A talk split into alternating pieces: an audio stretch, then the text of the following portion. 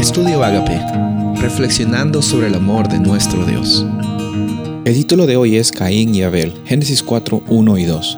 Conoció Adán a su mujer Eva, la cual concibió y dio a luz a Caín, y dijo, por voluntad de Jehová he adquirido varón. Después dio luz a su hermano Abel, y Abel fue pastor de ovejas, y Caín fue labrador de la tierra.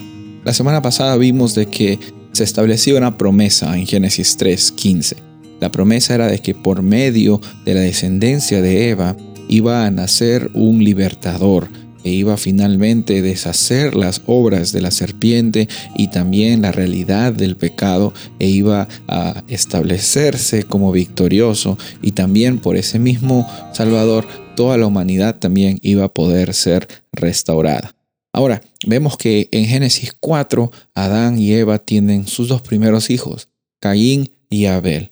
Caín significa adquirir, la palabra hebrea adquirir, y Abel significa soplo, como algo, eh, algo pequeño, algo que viene y que va. Y ese significado es interesante porque eh, el autor de Eclesiastés, Salomón, se refiere a esta palabra Abel, Hebel, como una vanidad de vanidades, como cosas que vienen y que se van, no algo que no tiene sustancia. Interesante esa palabra que, decidieron usar para definir a Abel. Interesante también la palabra que eh, definieron para, para poner el nombre Caín.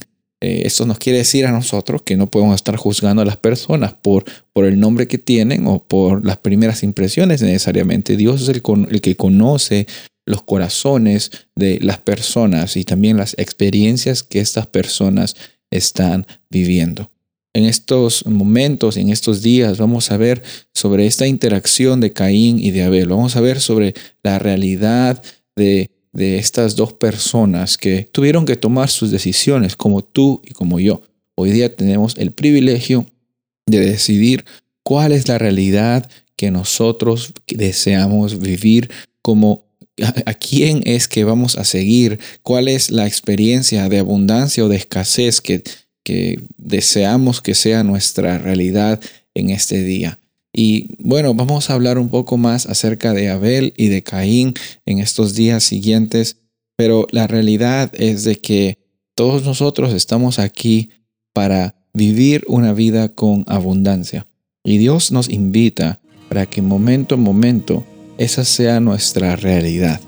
Que nosotros no nos dejemos llevar por las cosas exteriores o que eh, nos dejemos llevar por las primeras impresiones que tenemos de otras personas o comparándonos con otros, sino que así como Caín y Abel tomaron su decisión, hoy día también eh, es mi oración que tu decisión sea de que siempre sigas al Espíritu Santo para que Él, conforme a la voluntad de Dios, guíe tus caminos. Soy el pastor Rubén Casabona y deseo que tengas un día bendecido.